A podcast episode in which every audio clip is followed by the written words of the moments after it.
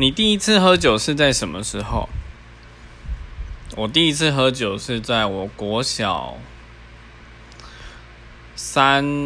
应该是三四年级的时候，然后那时候跟家人去普里酒厂玩，然后因为他会提供，就是说他会提供一些酒给人家试饮嘛，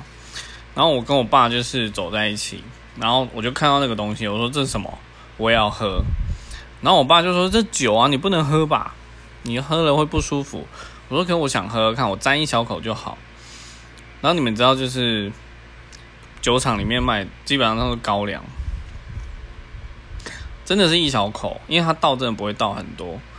然后我就喝下去，我想，哇靠，这什么鬼啊，够难喝的！五分钟之后我酒醉了，我直接冲到洗手台去吐，把我刚刚吃的烤香肠跟那个冰全部吐出来。